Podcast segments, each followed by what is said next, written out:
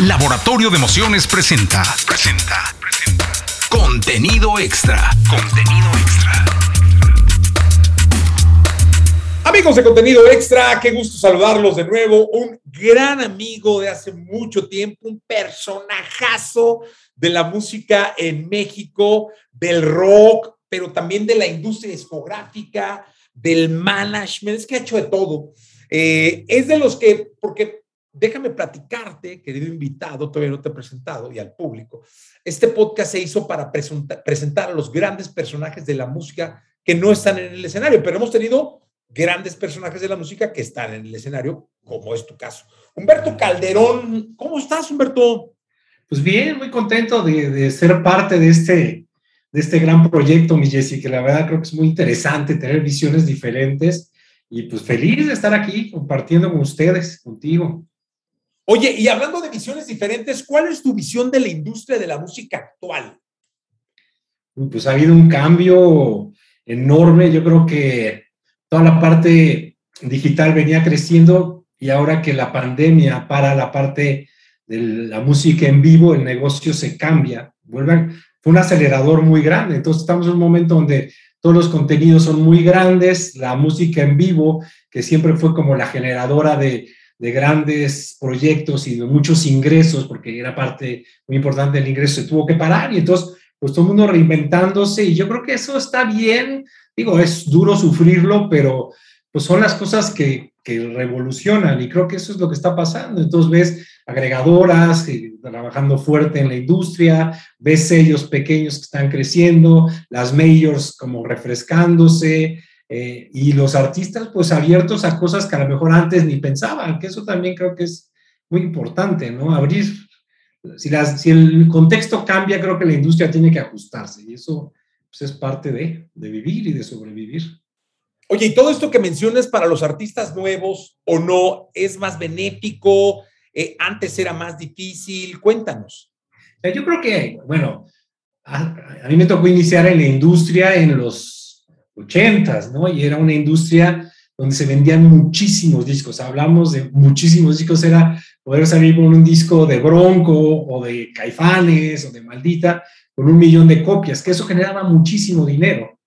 Y era, wow, se veían artistas que están vendiendo millones, todo eso, pero también había un problema, había cinco compañías discográficas y el filtro era bien pequeño, entonces la capacidad de que esas cinco compañías o ocho, diez máximo pudieran representar a toda la música de un país, pues era muy, muy compleja, ¿no? Entonces yo creo que no se tienen ya las ventas gigantescas que antes, hay artistas de streaming importantísimos, pero sí hay una oportunidad mucho más grande que todo el mundo pueda poner su música al alcance de la gente, lo cual no quiere decir que te va a escuchar la gente. de repente es, es que ahí subo ya mi, yo directo a mi plataforma y me suben, sí, pero pues hay otras partes que hay que sumar, que es pues la promoción, el marketing, un montón de cosas. Creo que es más fácil estar, pero la competencia es más dura cuando ya estás dentro. Esa sería como mi, visión. Oye, ¿y cómo se ganaba dinero antes de la venta de un disco? ¿Cómo se repartía el dinero? Mira, siempre de un disco es, eh, bueno, te voy a hablar antes, digital era de un disco, haz de cuenta lo vendías, vamos a hablar al precio de hoy, 100 pesos, precio de lista, ¿no? De ahí hay una regalía para el artista. Y un artista que empezaba le daban el 5%, entonces ganaba 5 pesos de los 100. Luego está los autores de los discos, que siempre son importantes, las editoras, que se llevaban 8 pesos más. Y de ahí salía el, el, gasto del marketing, el gasto de la fabricación, y la compañía pues tenía un ingreso importante. Cuando tú tienes, vamos a decir que la compañía se quedaba con 30 pesos de cada disco, si vendes un millón es un montón, pero hay un montón de artistas pues, que lanzas y no pegan, entonces los que pegan te acaban compensando, entonces eh, por ahí el negocio a veces se habla mucho de, uy, gana muchísimo una compañía, no, porque tiene mucho riesgo. El artista va creciendo su participación a partir de que va teniendo mejores ventas, entonces puede empezar en un 5 y podría terminar en un 15, y ahorita pues está cambiando un montón el, el, el esquema, ¿no? Pero en disco esa era más o menos la, la proporción. Y luego te cobraban el disco. Ah. Esa es otra parte. Entonces, yo, en la compañía pone el disco, yo te voy a grabar un disco, le vamos a invertir 50 mil dólares, pero ¿qué crees? De tus regalías, primero vamos a recuperar lo que costó el disco y después empieza a ganar. Que esa fue como ya una segunda etapa donde las discográficas empezaron a buscar ingresos de otros lados. Oye, ¿y ahora de dónde se gana dinero? Porque dicen que el negocio de las plataformas digitales es centavero, es decir, antes el artista podía aspirar a ganar pesos y ahora con esto de, de los views, de los streams, llámese como se llama la plataforma, pues son centavos. Sí, es, yo creo que hay, bueno, pues es como, siempre hay como, como niveles, ¿no? Entonces tú tienes los mega streamers, que esos ganan mm, muchísimo porque tienen unos volúmenes de streaming gigantescos, pero como siempre es una parte muy reducida. Yo veo que para la mayor parte de los artistas, el streaming es una forma de que se pueda financiar el tener música nueva, más que nada, y tener un pretexto para poder hacer que la gente escuche nueva música, que podamos acercarnos a las radios, a que, a que te, podamos tener algo de qué hablar y que ver si les gusta el tema y lo tocan. Yo lo veo más ya como una, una forma de crear producto para buscar el ingreso, pues más que nada en, en, los shows en vivo, ¿no? La verdad es que ahí es donde todavía el ingreso es importante las plataformas no se montan al ingreso de los streamings, las compañías discográficas sí. Entonces, este, pues, pero ahí, digo, la compañía discográfica dice, yo gano de los shows también, pero invierten mucha plata.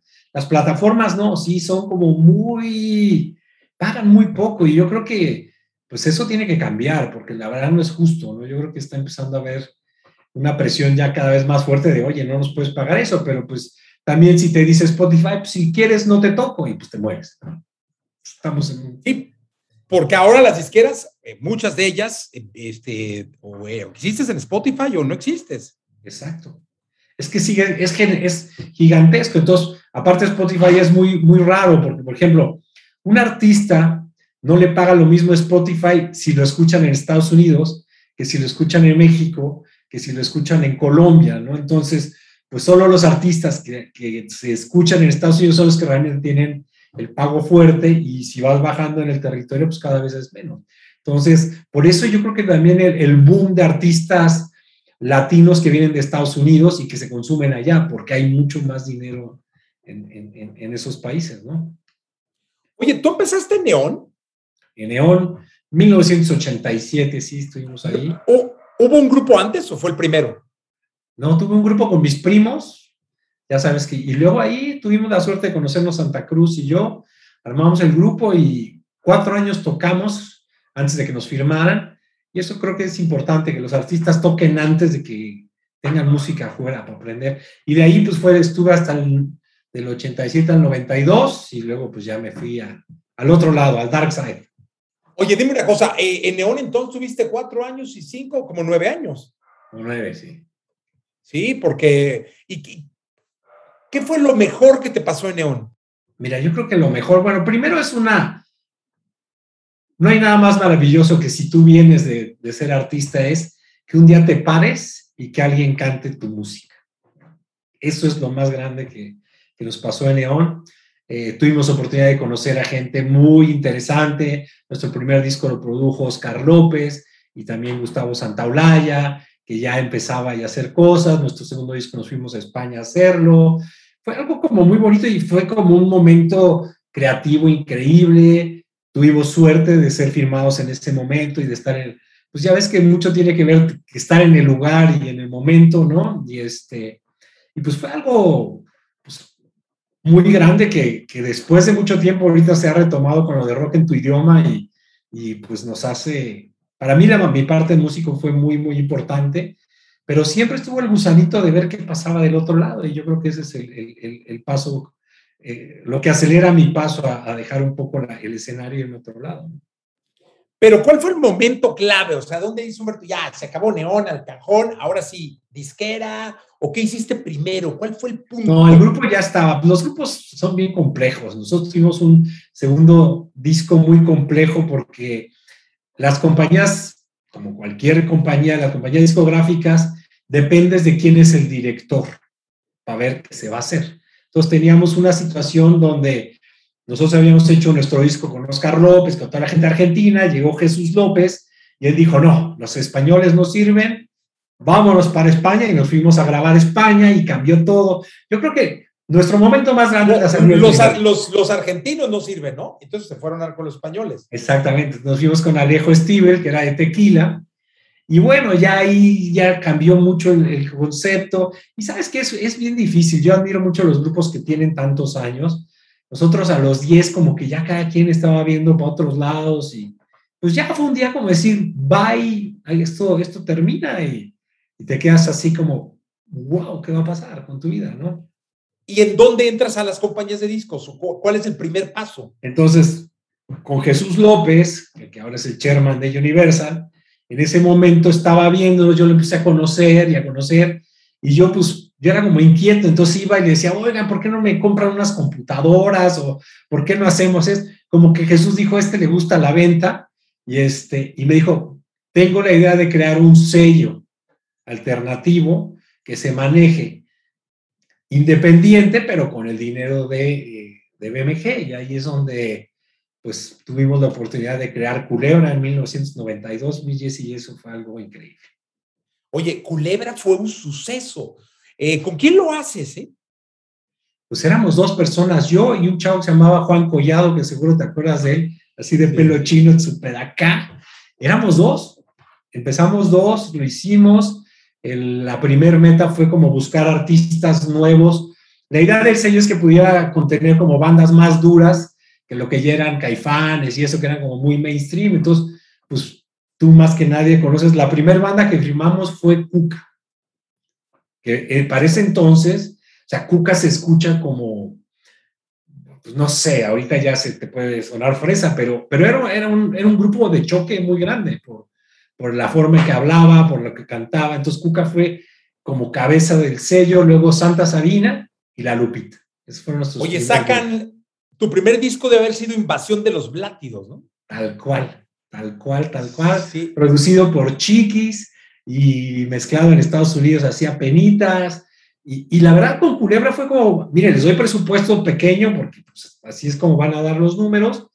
Y la verdad fue, yo creo que, que, las bandas estaban en un muy buen momento, son muy buenos discos los, los primeros discos de Cuca, de Lupita y Santa. Y para noviembre entonces empezamos en julio, en noviembre sacamos los primeros tres discos y esto reventó fuertísimo, ¿no? Entonces ya nos dieron mucho más presupuesto, firmamos a La Castañeda, firmamos a Tijuana No, eh, y a mí me dio la oportunidad de conocer pues otra, otra parte de la industria, que era como era un sello y pues como que Jesús estaba muy contento con los resultados que daban, nos llevó a las famosas convenciones internacionales, donde cada empresa muestra sus proyectos y Culebra tuvo la suerte de que coincidía con un movimiento que estaba pasando en muchos países y entonces pues dijeron, bueno, ¿para qué tener varios sellos? ¿Por qué no mejor, Humberto, te vas y abres Culebra en Colombia, y abres Culebra en Chile, y abres Culebra en Estados Unidos? Entonces fue un momento muy interesante para moverme y conocer bandas, firmamos a Terciopelados, firmamos a la derecha, firmamos en Chile Animal, luego fuimos a, España, y eso fue increíble para poder tener una visión, pues, mucho más de ya desarrollar, y como te digo, las cosas que, que, van coincidiendo, justo MTV empezó en ese momento.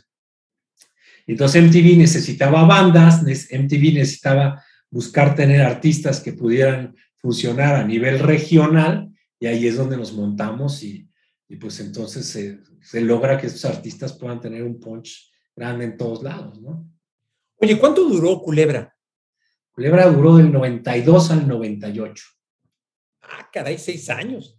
Seis años, sí.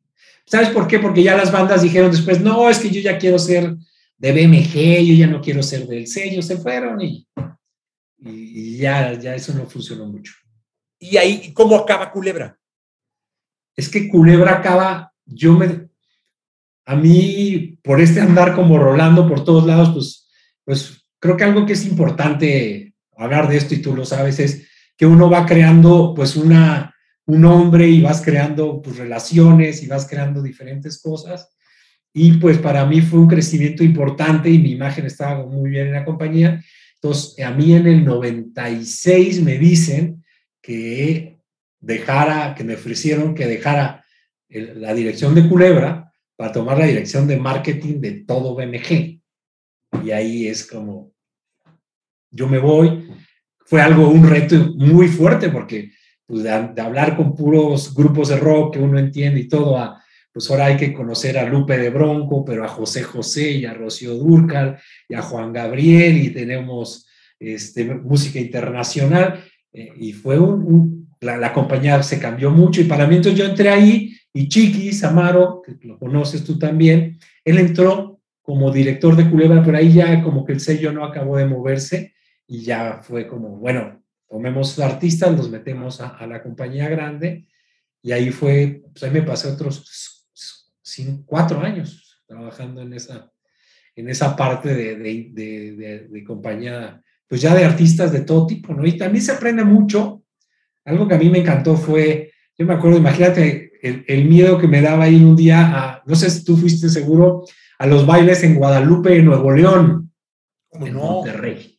¿no? Con Bronco, ¿no? con Bronco, con Limit, con todo esto, y era, pues, era algo, creo que el momento más grande de la música grupera en ese momento. Entonces era bien, bien complejo decir cómo hablo, cómo me entiendo, cómo estoy. Aquí está don Oscar Flores, que era el jefe de jefes.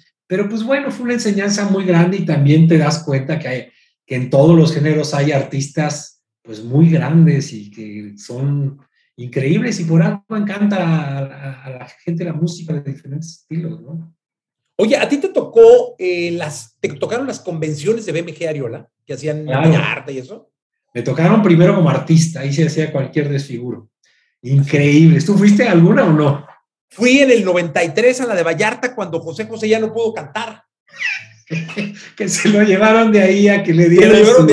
Sí, salió el gallo Calderón, me acuerdo. Este, exacto. Salió el gallo Calderón, oigan, una disculpa, fíjense que José José está indispuesto. Luego salió Jesús López, este, también a decir lo mismo, pues, pues, José es una estrella, la, la, la. O sea, no, no, ya no salió a cantar. Pero era un evento impresionante porque estaban todos los artistas, todos los medios. Sí, no, estábamos todos. O sea, eran anonadados de lo que estábamos escuchando. ¿Tú estabas ahí? Sí, claro. Esa me tocó ya ahí en 93, ya con Culebra. Y este, pero era impresionante y era, ahí te das cuenta del tamaño del mercado cada, porque tú lo sabes, esas, eso, las inversiones que se hacen para una convención o para un lanzamiento, pues dependen de lo que vas a lograr. Entonces había clientes impresionantes, eh, medios, se llevaba todo el mundo y era un poco mostrar así de, somos la compañía, aquí estamos, y era, era muy impresionante. Y cómo después se fue achicando eso hasta que... Ahora ya son por Zoom. y ya no se bebe para que no, porque ya es negocio, ¿no? Sí, ya todo. Oye, pero sí, yo me acuerdo muy bien de, de, de, esa vez. Se acabó el show, porque, bueno, se acabó el show de que no hubo show. es decir, este este, fue un recuerdo. Sí, fue el gallo Calderón, ¿va? Era el gallo Calderón el que llevaba eso. Estaba Ricardo Ochoa, Ochoa, no, Ricardo Rocha. atrás, que estaba ahí, pero estaban ahí, pues, artistas muchísimos. No, no, no, artistas. Iba a haber dueto con Rocío Durcal, iba a haber dueto con Bronco, iba... No sé si te tocó una de que se hizo aquí en la Ciudad de México, donde se hizo un homenaje a Armando Manzanero y a Rocío ah, también. que también era así, me acuerdo, le hicieron en el Premier, que era un lugar increíble, y, de repente bajaban así 200 discos de platino. Y cosas. Era, un momento de industria muy bonito. Yo creo que era, era un, un momento pues diferente, yo creo que la industria daba para eso. Algo que, no se ve mucho es cuando cambias un formato, veríamos del LP, a que entrara el CD, el CD generó una cantidad de dinero porque todos, como amantes de la música, cambiamos nuestros viniles y fuimos corriendo a comprar nuestro CD.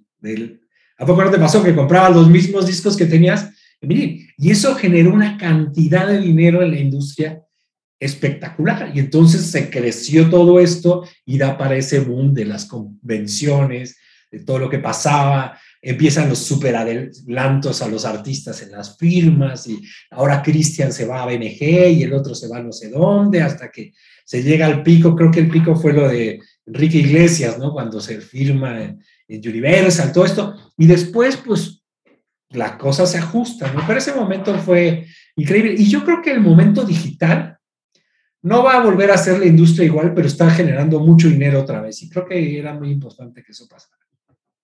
Oye, y de ahí, de, de, de, esos nueve años que duraste, o no sé cuántos años duraste en, en, BMG, tanto en Culebra como en el... Yo me acuerdo mucho de, tu época de marketing, y yo estaba en Pulsar, creo. Sí, este, Arturo Forzán. Rubirosa, oye, ¿tú qué oyes? Este, y de allá, ¿dónde te vas o qué pasa? De ahí, pues ya ves que esto tiene sus ciclos. Yo salgo de BMG, puse, estuve en un, puse un estudio de grabación, año y medio, y después Jesús López entró a... ¿Te acuerdas que tú estuviste en Universal cuando era así de pequeña ahí en la casa de Polanco? Fui gerente, fui gerente de marketing y promoción nacional. Exacto, pero aparte se volvió la compañía del mundo. Es que qué fuerte, ¿no? Empezar a ver esos proyectos. ¿A quién tenía firmado? ¿Molotov? ¿A Mira, estaba José Enrique Fernández, Julio Muñiz, este, estaba Pico, estaba eh, Arturo López Gavito, el gerente, eh, el señor Hernández, eh, Hernández era el, director general, era chiquitito, estábamos en una casita ahí en, las, en, Polanco, teníamos a Molotov, a Moenia, estaba Piro, estaba este, No Doubt, que fue un palacio. Tenía un catálogo internacional increíble. Salsa, este, también teníamos ahí a Alejandro Schwartz, que movía todo el rollo de la salsa. Este, y a mí me tocó lanzar como promotor de radio el disco Molotov de dónde jugarán las niñas con el voto latino, 97. Cuando hicieron la campaña está increíble de, ir a la calle. cuatro portadas y cuatro, con, las, con la colegial en la calle repartiendo la. Sí, no, me tocó, grabé un disco de poemas de Molotov. Ese lo tengo, este, lo tengo, ¿cómo no? De las letras. Sí, de las letras, sí, sí, sí.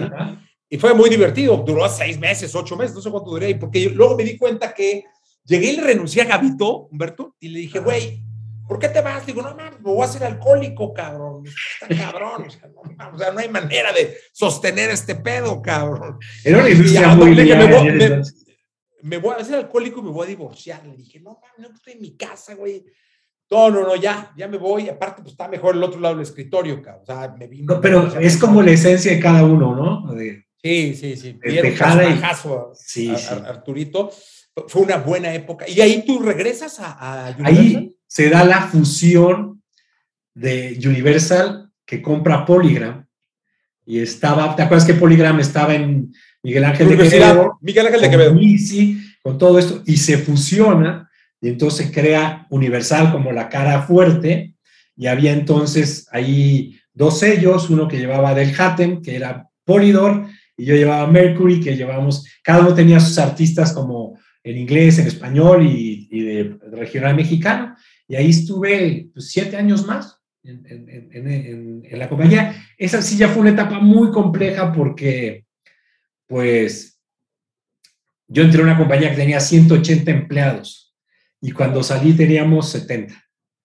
Entonces fue reduce equipo, reduce equipo, ya no se vende nada, no hay dinero, hay que ahorrar, hay que cortar. Y eso es muy triste porque así como nos acordamos de toda la gente que acabas de mencionar tú, esto es un negocio de gente, ¿no? A fin de cuentas, y de que hablas con uno y uno hace y otro.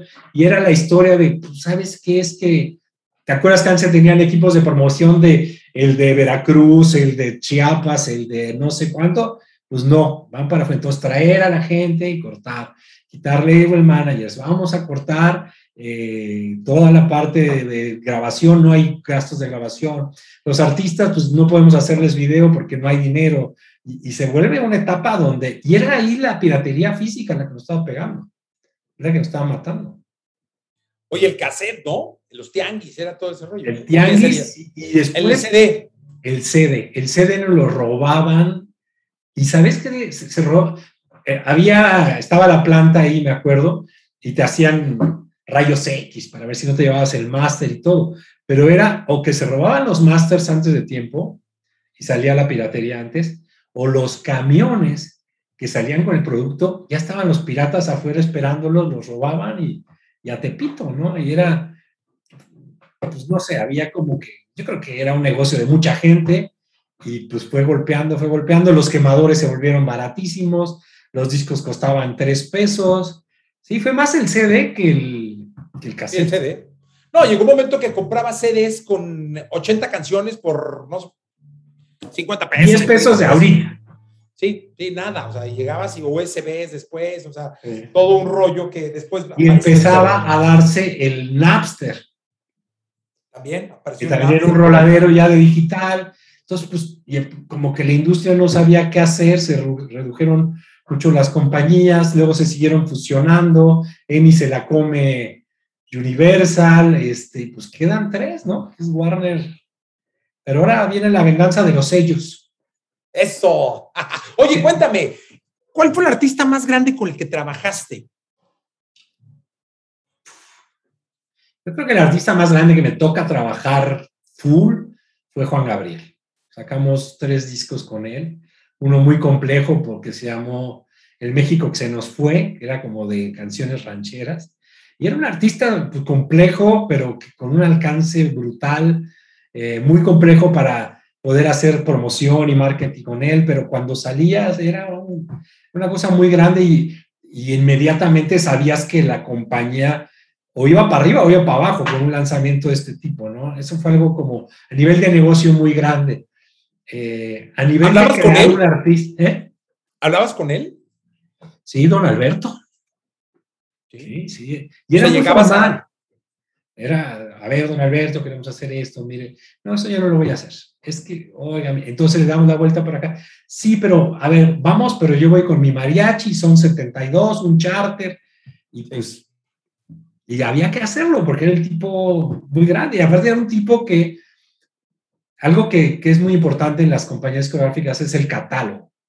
El catálogo es dinero que da todo el tiempo. Son como estas playlists de artistas viejos que tenemos, que da dinero sin invertir. Entonces, Juan Gabriel era un tipo que tenía un catálogo tan grande que la compañía, pues aunque su disco nuevo no funcionara tanto, el negocio completo, incluyendo el catálogo, hacía que el artista pues fuera muy rentable. Entonces, él fue un artista muy grande, un artista así muy emocionante de, de trabajar. Fue, por ejemplo, de esos artistas que no firmabas en la compañía, pero que llegaban fue a hacer, por ejemplo, en México, Juanes, de cero, ¿no? Y hacerlo, de trabajarlo, hasta que creció, hizo cosas muy grandes, fue un artista. Y son artistas pues, que, que se quedan muy buenas relaciones. Mecano fue un proyecto que me encantó trabajar, que era gigantesco. Y, y de esas cosas que firmaba, porque a veces yo tenía la posibilidad de firmar, tenía como una parte de Universal que hacía ayer y eso, haber hecho Velanova creo que fue un proyecto bien interesante porque fue como un proyecto muy fresco que se vendió muy bien en México y que lo pudimos exportar. Ese fue un proyecto muy querido. Oye, ¿y de ahí qué pasa? O sea, después de eso, este, ¿te vas a qué? Pues de ahí me dijeron un día, no, es que, porque yo estaba buscando la presidencia de la compañía, y este, me dijeron, no, tú te hace falta finanzas. Entonces me metí a hacer mi máster de finanzas y de administración mi MBA. Y ya cuando acabé, pues ya Jesús me dijo, mira, no, mejor yo creo que ya no. Y es parte de esto, ¿no? Y fue como, pues bueno, vale. Entonces me quedé así como, bueno, ¿y ahora qué, qué arranca, no? Con máster, pero sin chamba. Exactamente, con máster, pero sin chamba. Y pues un poco adolorido, yo creo, de la, de la situación de, pues bueno, ya después lo ve uno con más calma y dices, bueno, la, las compañías son las compañías y hay momentos, y el más grande amor del mundo para Jesús y para todos los compañeros de ahí. Y en ese momento entonces yo me quedé como muy resentido, eh, mal, y de repente dije, bueno, pues voy a buscar otras cosas. Eh, el máster funcionaba y entonces di un cambio de vida fuerte, porque fueron seis años, a meterme a un proyecto que se llama Centro, que es una universidad así creativa. En Ay, está increíble, claro. Increíble, a mí me tocó abrir, querían una carrera de mercadotecnia que no fuera como administrativa, sino más del lado creativo. Entonces ahí tuve la oportunidad de crear la carrera, echar a andar, buscar maestros, hacer proyectos. Y digo, la carrera sigue ahí, yo estuve ahí seis años. Y pues fue un momento también como muy interesante. Yo creo que la educación es algo muy bonito y es como algo que a mí me nutrió de otras cosas, y pues, pero ahí estaba el fantasma de la música, estaba el fantasma de la música. Tú, no sé si conoces a Ricardo Calderón, mi hermano, que siempre ha estado sí, cómo no. en visuales y en videos y este tipo de cosas. Y él trabajaba mucho con Ricardo Arjona, haciendo imagen y haciendo cosas. Y un día me dice, oye, pues Ricardo está buscando hacer una cosa independiente, como un sello. Y pues fuimos a verlo y, pues ese fue otro momento muy bonito de, carrera, que fue pues crear el sello Metamorfosis de, Ricardo Arjona, lo empezamos.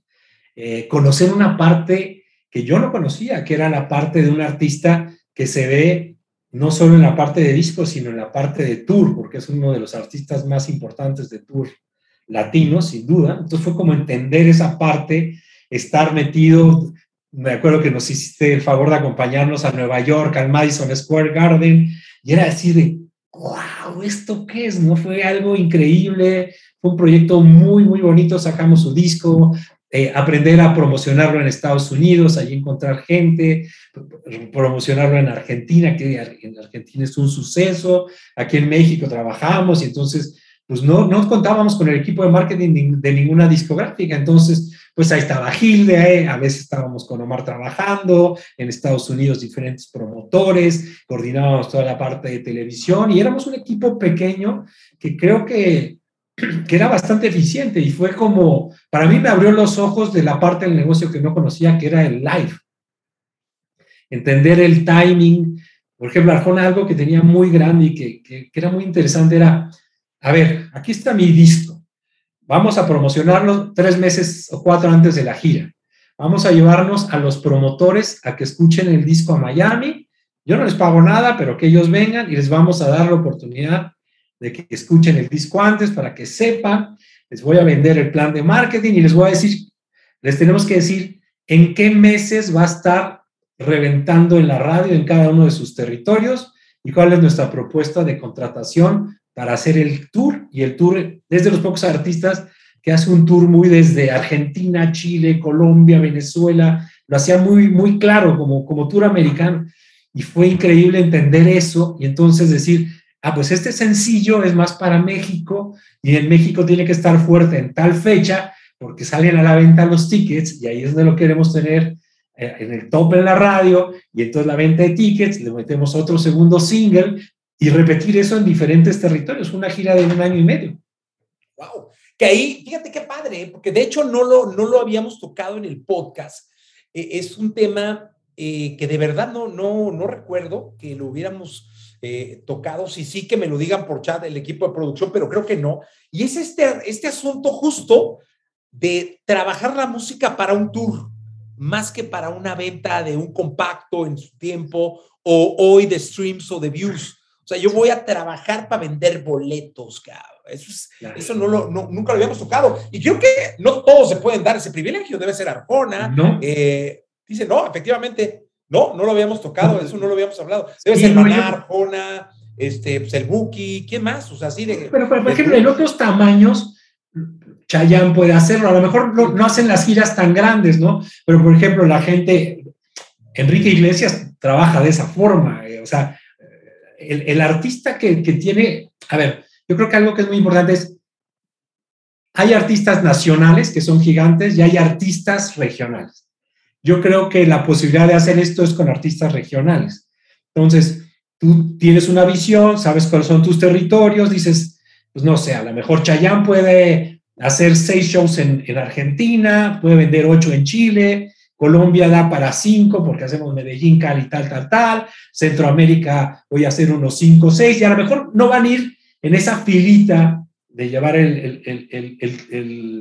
la línea de tiempo, pero sí dices cuánto inviertes a cada territorio. Entonces, ok, si la compañía no quiere invertir, pues invierte un poquito ellos y el artista de su bolsa lo paga. Entonces dice, ¿sabes qué? Yo digo, de mis cinco shows en Argentina voy a cobrar 80 mil dólares, voy por 160 mil dólares, le pongo el 10% y le invierto 16 mil dólares a ese territorio. Y así es como lo va, mucha gente lo va trabajando y entonces es como desarrollo ese territorio para esos shows. No le meto lo mismo a México porque México me puede dar para 25 shows, entonces ahí pongo, invierto más. Que, es mucho Oye, una cosa, e, es una visión maravillosa. Creo que incluso Ricardo no regresó a una compañía de discos. No, él solo tiene distribución Entonces busca quien le dé la distribución y él tiene su sello y él hace sus cosas, lanza y, y, Ricardo fue muy listo porque Ricardo lo firmaba Sony o lo firmaba tal y él siempre decía, sí, pero los masters son míos. Que eso nunca pasa con las compañías geográficas. Entonces él como que fue muy duro, es un gran negociador, es un businessman increíble, ¿no? Y este, y entonces ahora cuando sale al mundo digital dice, ah, pues mira, yo te doy mi distribución por tres años, me da para, gira, para una gira y un lanzamiento, más o menos es un proceso, doy mi catálogo, me dan dinero, acaba el negocio, salgo y salgo a venderme otra vez. Entonces lo tiene como muy claro, que esa es la diferencia de ser dueño de tus masters, cada tres, cada cinco años los sales a, a, poner a, a, ver quién quiere distribuir y vienen flujos de dinero importantes. Oye, y este, ¿y, qué, y después de, ¿cómo terminas con Arjona? ¿O por qué él ya dice, no, ya no voy a hacer gira tanto tiempo, ¿no? Exacto, él para y dice, ya no voy por esta, ¿no? Eh, entró a trabajar, iba más hacia Estados Unidos, eso fue lo que pasó. Y Paula Kaminsky, no tú la conoces. Sí, sí, la conozco. Paula venía, salió de, de, Sony Latin, que llevaba marketing allá. Entonces, como que dice Ricardo, mira, tú ya hiciste la parte sur, pero me toca la gira de Estados Unidos y todo eso, y ya va a acabar. Entonces, Paula se quedó con, con el proyecto y ya queda, yo ya, ya, ya salí de eso. Y ahí fue donde nace mi, mis ganas de decir, pues hay que buscar un poco de, de, management y buscar el negocio live, porque el negocio de en vivo es, es, muy interesante, ¿no? Entonces, pues bueno, de cierta forma también mi raíz, pues sí tiene que ver un poco con rock. Eh, empecé a, a, buscar Amigos Invisibles, que era una banda que me encantaba y que tenía esta posibilidad de ser regional, que era como muy interesante.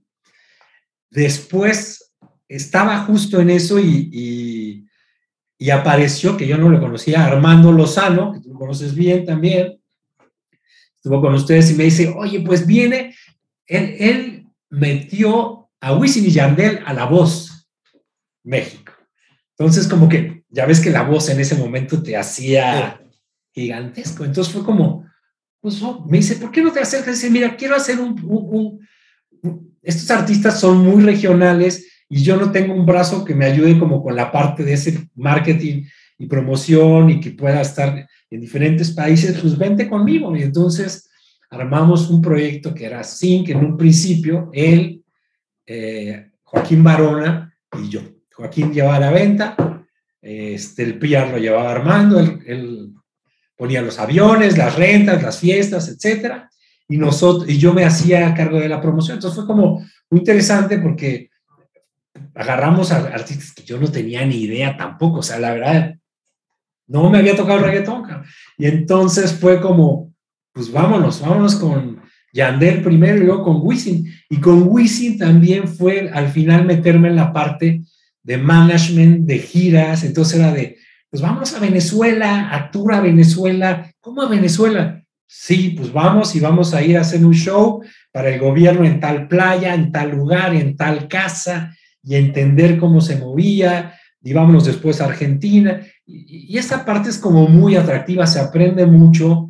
Eh, creo que, que, es un know-how que si lo combinas con la parte de, de, marketing, que ya todos los artistas hacen su marketing aparte de lo que hace la disquera, pues lo, lo hace muy interesante. Entonces era, vámonos de gira, pero al mismo tiempo estamos haciendo marketing y conoces a mucha gente y eso te crea un network que en esta industria es importantísimo. Entonces, ya llegas a tal lugar, pues conoces a tal, conoces a tal, y empiezas a tener una cosa que, que te ayuda. Entonces, esos fueron mis tres años de reggaetón, que creo fueron muy interesantes. De la parte de promotoría, porque con Armando se hizo la gira de Ricky Martin en México, que fue algo muy ah, interesante. Eh, la parte, hicimos la gira de Enrique Iglesias, unos shows. Iglesias. Y la gira de Arjona, que ahí me topo con Arjona otra vez en eso. Y pues muy interesante, porque ahora ya, ya no era del lado del artista que vende el show, era el lado del promotor y así de, no, cabrón, les canta, aprieta, ¿no? Que no, las cortesías, los vuelos, bájale los gastos, ¿no? Fue, fue, fue, algo muy interesante. Y después ya de repente sí, yo ya dije, no, pues yo ya, eh, bueno, empezó un proyecto, yo estaba muy en eso y empezó un proyecto que un día me habló Sabo Romo así de, güey, ¿qué onda? ¿Te vas a venir a tocar o no? Y así, se te mueve la cabeza, cabrón. Primero nos dijo, vénganse a grabar. Entonces fuimos a grabar. Y ahí, ese, ese proyecto es el que me dice, bye Wisin, bye Yandel, este es mi corazón y puedo seguir teniendo otros artistas, pero la, la, la, lo que requerían esos artistas yo no podía tocar, entonces fue como, pues sí. Y creo que fue un proyecto que ha, que ha tenido un éxito pues muy padre, ahorita nos paró la pandemia en seco, ¿no? Pero, pero pues un, nosotros como Neón nunca tocamos en el Auditorio Nacional, nunca hicimos cosas tan grandes y, y pues poder hacer ese, esa gira, pues fueron... Háblate rock en tu idioma. Rock en tu idioma sinfónico. Llevamos como 120 shows en cinco años y estamos cocinando un nuevo disco y otra gira y muchas cosas muy poderosas. Entonces, ahí sí, pues ya, también estaba mayor, si no lo hacía cuando lo iba a hacer, cabrón. O tocaba ahí o ya no. Cuando estuviste con Armando Lozano, sí, a ver, te vas a acordar, y que yo siempre lo hablo con ellos, siempre les digo, tú me invitaste una vez a Miami al estudio a escuchar a Mau y Ricky, cuando no eran nadie, y estuvimos todo el día en el estudio con ellos, oyendo unas rolas. Con, Julio, el productor, ¿cómo se llama? Julio. Julio Reyes, creo que se llama. Reyes. Sí, sí, sí, estuvimos ahí todo el día, fuimos a comer. Y parecía que no, que no entraba, porque eran como pop en ese entonces. Sí. Empezaban a hacerlo urbano y ve, tal cual, sí. Ahí sí, me acuerdo muy muy grande de Nir, ¿te acuerdas de Nir Ceruzzi? Nir Ceruzzi, sí, cómo no. Ese, a, ese lo voy a tener que invitar al podcast a como dé lugar. Al está, está llevando un sello muy interesante en Interscope. Sí, no, cómo no. También creo que lo paró un poco la pandemia, pero debe estar con todo. Y hoy, además de rock en tu idioma sinfónico, ¿qué haces? O sea, solo te estás dedicado. No, estamos con rock en tu idioma sinfónico. Tenemos, tengo, soy manager para todo el mundo de Amigos Invisibles, que Amigos Invisibles es una banda pues muy, muy, muy poderosa, ¿no? Aquí en México les va muy bien, pero les va muy bien en, en Argentina, en, diferentes países y eh, pues les cerraron Venezuela, entonces se concentraron, es una banda con la que regularmente estamos haciendo 80 shows al año. Oh. ¿Ok? En, en diferentes países, entonces es, una, es un proyecto muy, muy bonito, entonces yo hago ahí con ellos el IR, hacemos la parte de marketing y a las giras ya los grupos dicen, no, ¿para qué gastamos? Entonces yo voy cierto a, solo a ciertos shows. Eh, otro proyecto que también a mí me encanta y que abre otras cosas es a Terciopelados, que los manejo también en todos lados. Entonces con Terciopelados se abre que pues vamos a la gira de Soda, ¿te acuerdas que vino este último proyecto de Soda? Entonces ahí yo negocio con Jordi, vemos cómo va a entrar Andrea, las giras, ellos hacen muchos documentales y cosas diferentes, entonces estamos ahí como todo el tiempo haciendo eso. Y tengo, bueno, estamos con Cuca y pues con eso, con eso es más que suficiente estamos haciendo. A veces trabajamos proyectos de marketing por, por temporadas, pero ahorita la pandemia sí nos paró un poco, la verdad sí está, sí está fuerte. Pero sí, sí es, el tener una libertad de poder estar en muchas cosas a mí me encanta. Oye, y la pandemia sí, eh, eh, sí es un antes y un después porque, digo, a los artistas nuevos eh, que pretendían nacer tocando los sepultó, a los nuevos que nacieron en redes los impulsó y hoy es, por lo menos hasta ahorita, es una nueva forma. Estaba con un ayer, no voy a dar el nombre por el comentario, y me decía que lo, lo grave de la pandemia es que ahora se hacían canciones o discos y cuando se querían mostrar al resto de, la compañía, marketing o dirección general, o, todos la oían en el celular o en la computadora. Ya, ya ni escucha. O sea, que, era muy complicado. Se dice, güey, es que es muy complicado porque trabaja para una distribuidora. Entonces decía, pues es que ya haces una rola y la mandas consciente que lo van a escuchar en el WhatsApp, en el celular. Que ojalá escuchen un minuto porque van a entrarles otros. Sí, entonces sí, sí, ha sido muy fuerte. Yo creo que eh, eh, esto que tú comentas es súper importante. Es el AIR o los, los que empujan un proyecto tienen que estárselo vendiendo a todo el mundo todo el tiempo. Entonces, tú se lo vendes al, de, al director de la compañía para que te dé el dinero, al de finanzas para que afloque los cheques rápido, al de ventas es tu socio cuando se vendían discos, ¿no? Al de marketing, oye, pónmelo en la radio, y después sales y de este lado, si eres manager marketing, también, ¿no? Entonces, ¿sabes qué? Vamos a hacer esto y cómo hacemos una campañita, porque ya vienen los Grammys y, y vamos a poder moverlos ahí y hacerle la luz. Siempre estás vendiéndolos y eso es como algo que a veces eh, siento que hay muchos artistas que no entienden que eso lo tienen que hacer, que, que, tienen que, que estar buscando, que no nada más es tu equipo, que tú eres, o sea, tú conoces, el mejor PR del mundo es Fer de Maná es el que mueve el proyecto, ¿no? O sea, y Alex, o sea, y por más que tienen un equipo gigantesco, cuando llegue el momento de, ¡pum! Ahí está. Ahorita nos tocó trabajar hace años, eh, con, desde hace años con Sebastián Yatra, que tú lo conociste cuando era Nobody, ¿te acuerdas? Sí, como, bueno, estabas con Armando Lozano, fuimos al bonito con sus papás, pero fueron a presentar allá arriba, no era nadie. Nadie. Y después a nosotros, ya que yo me separo con Armando, eh, nosotros hacíamos la parte de tour management de Yatra en México. Y primero era pura promoción, pero era un tipo que, oye, ese es él, cabrón, vámonos para allá. Y entonces él llegaba y, Sebastián, que es encantador y todo, se sentaba y si tenía que estar ocho horas vendiéndosela a Pedro Damián para que metiera su canción en la novela, el tipo estaba ahí fuerte, fuerte y al otro día se iba a viajar a todos. O sea, Tú sabes que los grandes artistas son grandes vendedores y grandes trabajadores, y eso creo que es algo importantísimo que de repente ese glam de la industria de, uh, es que es un Reven, no, cabrón.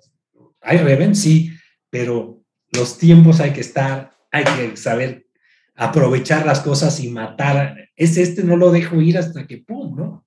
Cuadras, cierras.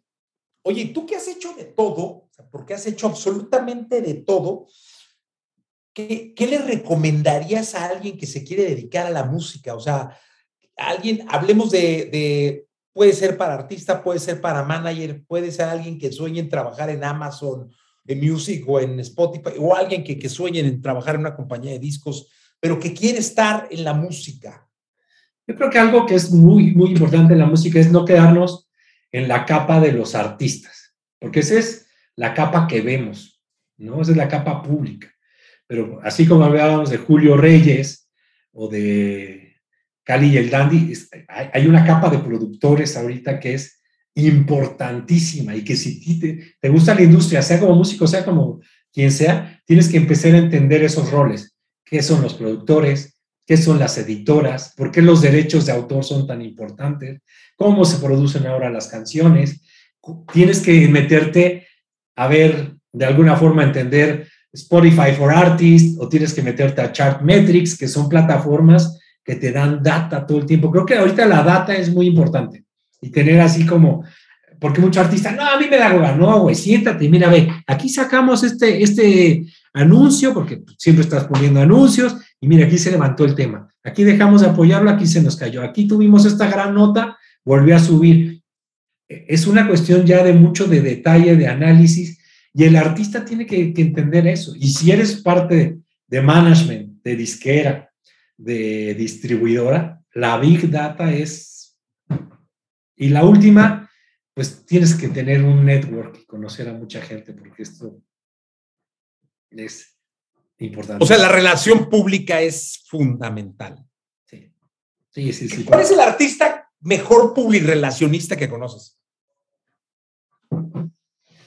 Uf. Pues yo creo que Fred de Maná en su, en su, en su, en su nivel, porque juega y es el que se sienta con Zúquero, que es el de Italia y lo cierra, o se sienta con el tal y con, con Santana y lo cuadra. Es un tipo muy brillante a nivel artístico, ¿no? O sea, a otros, por ejemplo, que me tocó trabajar con Juan Gabriel, Juan Gabriel era ya tan grande él que él le valía madre eso, ¿no? ¿Quién podría ser otro? Yo creo que Enrique Iglesias es un gran PR. Enrique. Sí. Ricky Martin es encantador, aunque te dé 10 minutos, parece que te quiere, cabrón. Sí, totalmente de acuerdo. ¿No? Entonces vas viendo, Juanes es otro tipo de PR, va de buena onda, pero también es alguien que consigue cosas enormes. Sí. Y sabes qué también, son PRs, yo creo que hay momentos, no sé cómo llamarlos, pero momentos como muy decisivos de esto, si lo hago, reviento, ¿no? Y, hay que tener de repente pues, los huevos como artista hombre o artista mujer de agarro por los cuernos y me la viento, ¿no? Y esos, por ejemplo, estos artistas que hemos visto es como, o sea, Enrique Iglesias se vuelve un ídolo cuando pasa lo de las Torres Gemelas y él tenía la canción ah. de Hero, ¿te acuerdas? Sí, claro. Sí, sí, sí, como estuvo en el programa este, hicieron como maratón. El, mega programa y él era el único latino, ¿no? Sí, sí, sí, sí, Y entonces él ya había, eso no se dio de casualidad, él estaba sembrando muchas cosas, ya Cardi seguro igual y, todo, pero al momento de que ya ahora sí va a pasar esto, el tipo se para, agarra su micro y yo creo que estaba cagando de miedo, pero ¿no? Lo tira y mata y hasta te pones chinitas. Y de esos momentos que dices, ya, aquí reventó esta madre, ¿no? Sí, yo me acuerdo perfecto de ese momento porque he tenido además una muy buena relación de amistad con él. Y sí fue todos así, lagrimita, el momento muy emotivo. La canción se convirtió en una especie de himno para, el, para la víctima, para el gabacho. O sea, no tenía nada que ver porque la canción era super cursi, ¿no? ¿Te acuerdas que el video era con Nicky Rourke y este, ya la Poriscova, que creo que ahí la conoció, y este, pero son, son momentos, ¿no? Así como, wow, aquí esto, pum, revienta, y esos son momentos bien bonitos, y hay gente que los, que están en esos momentos y los dejan ir, no sé si te ha, pasado. Sí, no, no, total, bueno, son los más. Sí. Son los más, porque yo creo que luego ni se dan cuenta porque el artista es tan clavado. Oye, ¿y te ha tocado, hablando de eso, trabajar con artistas obsesivos de númeos, este, de chamba, que todo el día están ching, perdón, el más obsesivo de números que sabe todo era Ricardo Arjona. O sea, cañón.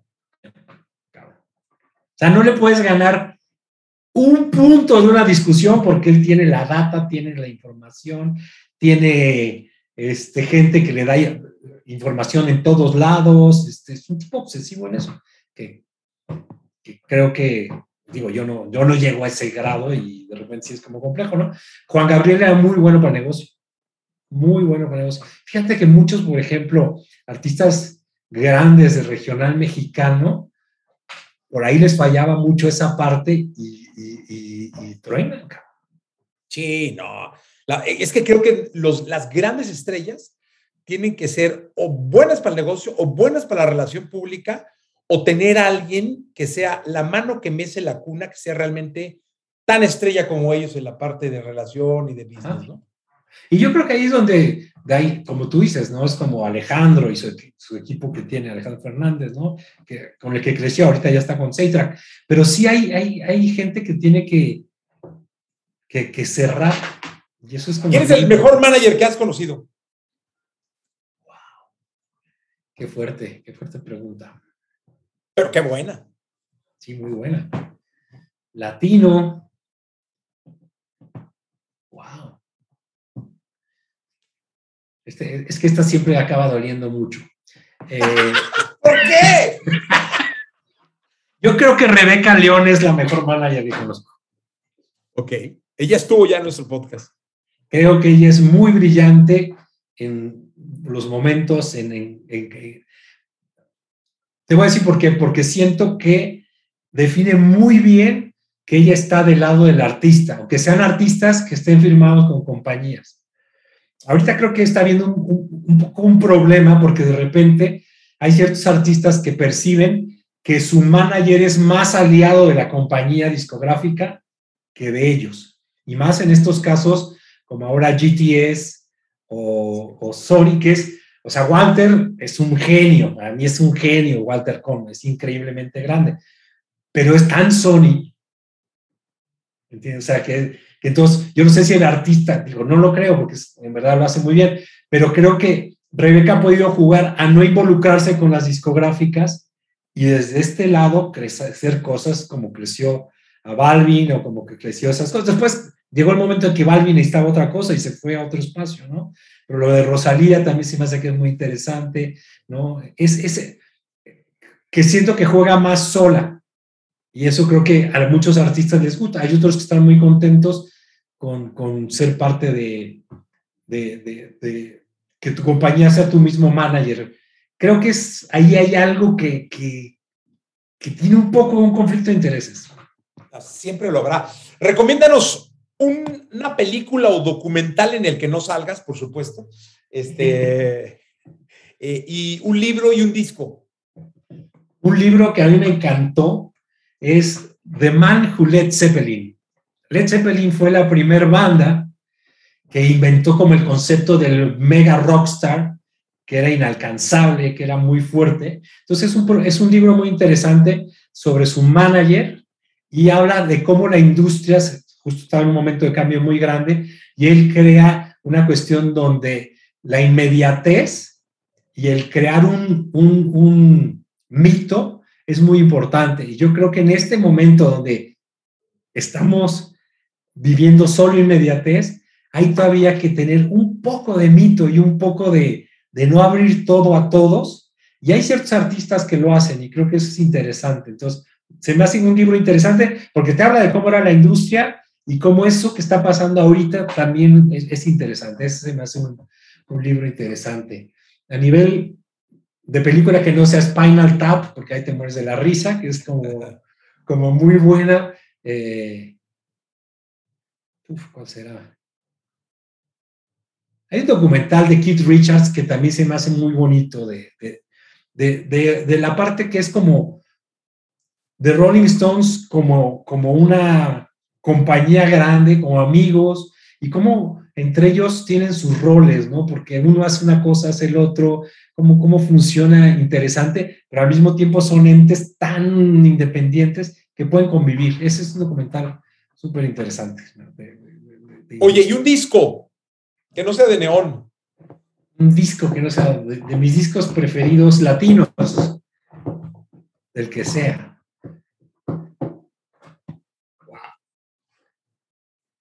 Uf, es que sí, sí, sí, sí, sí me gusta. Yo creo que hay discos bien poderosos y un disco que es muy interesante de ver y de escuchar como completo es el Circo de Maldita Vecindad. Ah, es un discazo.